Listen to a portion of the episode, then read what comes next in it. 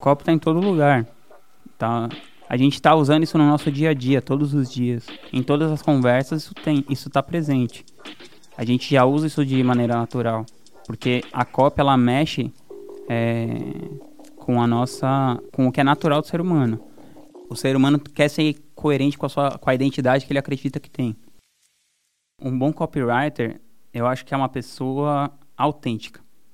Por exemplo, o Davi, que é o copywriter aqui, eu acho que ele é um bom copywriter porque ele é uma pessoa bem autêntica, assim. Isso é o primeiro passo, porque quando você é autêntico, você consegue identificar o que é uma coisa que está soando como verdade ou não. Porque você vai escrever por outra pessoa, né, ou em outras vozes, mas você tem que fazer com que aquilo soe como uma verdade. E eu acho que, por exemplo, o Davi, que trabalha aqui, ele faz isso muito bem. Outra coisa também que ele faz bem é, é ter um português bom. Isso ajuda. Porque não é, não é a coisa principal, tá?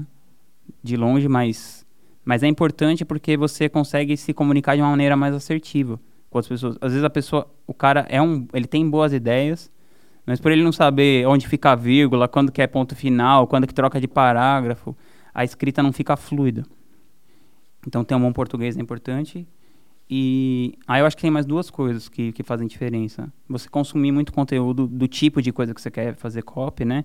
Então, por exemplo, se você faz sales letters grandes, como a Empíricos, por exemplo, então você tem que consumir um monte de sales letters, né? Cartas de vendas e tal. Se você vai fazer um lançamento com CPL, então você tem que consumir muito CPLs e não sei o quê. Identificar, saber os, outras coisas, saber muito bem os, os gatilhos mentais, para você saber quando usar, né? Então, às vezes você grava um vídeo que você precisa criar antecipação para uma coisa, e quando você está escrevendo a copy, se você, se você tem essa ideia estratégica, que aquilo é para criar antecipação e, e, desejo de compra num produto e aquilo não tem seeding o suficiente, né? não está semeando aquela ideia o suficiente, você precisa ser um bom copywriter para para saber fazer isso. Então, acho que é, é, você ser muito bom no zoom in, assim, né, de ver a coisa bem de perto e, ao mesmo tempo, quando precisar, você se afastar para ver o, a big picture da coisa, né? Também ter também você precisa saber o, todos os princípios do arco do storytelling né que é a jornada do herói. Então, acho que isso é básico assim. Você saber como funciona. E e eu acho que você você lê os você lê os livros que são referências nesses assuntos né? Escrita copy e storytelling assim. Então tipo Robert McKee Joseph Campbell é, Stephen King na escrita e tem um livro que é muito pouco lido pela galera, mas que eu acho muito legal para essa coisa escrita, que é um livro que chama, em português acho que é uma palavra por palavra, da Anne Lemouche. Em inglês é que chama Bird by Bird. É muito legal. E, e essa analogia do Bird by Bird é que ela fala que o irmão dela tinha que fazer um trabalho e ele ficou desesperado, que era um trabalho que ele precisava, sei lá, identificar os pássaros dos Estados Unidos, um negócio assim. E aí o pai dele chegou nele e falou: Filho, faz um pássaro de cada vez. Um por um. E escrever a mesma coisa. Então é que, que é o bird by bird, palavra por palavra. Então, é você ser um cara que quer fazer uma jornada de mil milhas, mas ficar contente com cada passo que você der. Eu acredito que é um mercado muito diferente, assim. Então, principalmente falando em infoprodutos, né? Você tem que ler as outras, as cópias dos infoprodutos e ver, e, e ver, ver as cópias que te, que te chamam a atenção, né? Então, e adaptar o que acontece no mundo para você. É que nem se você fosse um compositor, né? Então, por exemplo, eu fui empresário do Arnaldo Antunes muito tempo. Ele tem uma música que chama Debaixo d'Água. E ele falou que ele ficava sonhando recorrentemente com esse sonho que ele estava embaixo d'água e que ele tinha que ficar levantando para respirar e não sei o quê. Então ele pega uma coisa que acontece no, na sua vida e adapta aquilo para arte. E eu acho que como copy é a mesma coisa. É, por exemplo, a melhor copy que eu vi até hoje foi um cara me vendendo um colchão uma vez. Ele chegou em mim, eu, eu fui comprar um colchão na loja, assim, né? Cheguei com aquela cara, assim, meio de empada lá, tá. Aí eu falei, ah, quanto que é um colchão? O cara falou, ah, 3 mil reais. X lá um colchão. Eu falei, ah, legal, parece bom e tal. Mas, tipo, tinha um colchão que tava, sei lá, num altar, assim. Eu falei, meu, e esse colchão aqui que tá no altar? Ele falou, não, esse colchão aqui é outro papo, porque não sei o quê.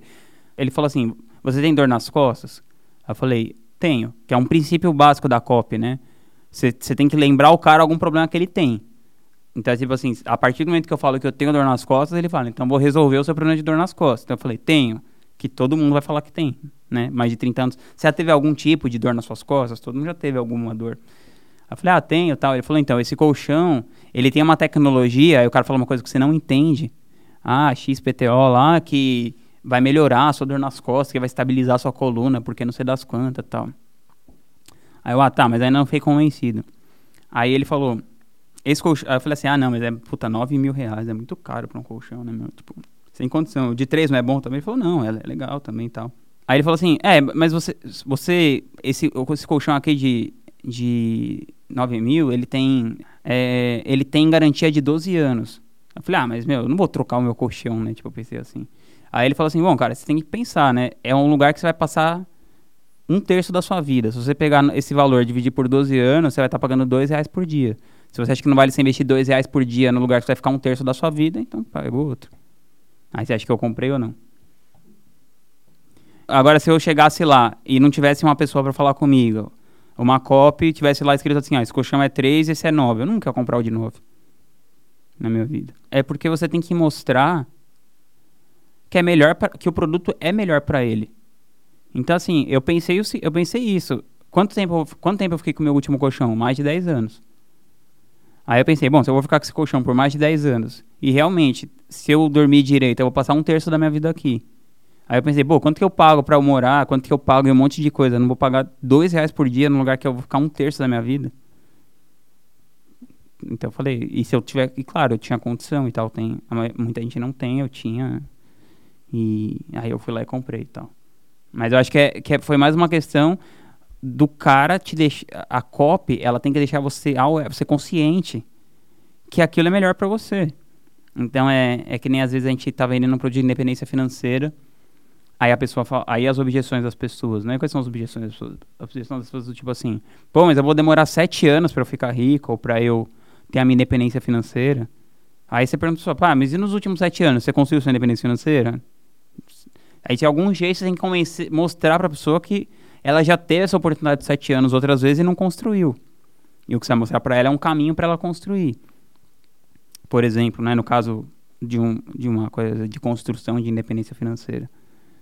E a gente foi a nossa fabricação é muito para o prazer imediato, né? Então, por exemplo, não era um prazer imediato para mim tirar 9 mil reais da minha conta para um colchão, né? Então, assim, por exemplo, e as coisas que são mais caras, você, tem que ter, você tende a ter que convencer a pessoa pelo longo prazo, né? Produtos mais caros. Você tem que ver, a pessoa tem que ver aquilo como um investimento da vida dela. Eu não ia gastar 6 mil reais a mais por um pequeno luxo, para mim, por exemplo. Agora, com um investimento em qualidade de vida, toda vez que eu deito nele, eu penso assim, nossa senhora, foi um dinheiro bem gasto. O copo está em todo lugar. Tá? A gente está usando isso no nosso dia a dia, todos os dias. Em todas as conversas, isso tem, isso está presente. A gente já usa isso de maneira natural, porque a cópia ela mexe é, com a nossa, com o que é natural do ser humano. O ser humano quer ser coerente com a sua, com a identidade que ele acredita que tem.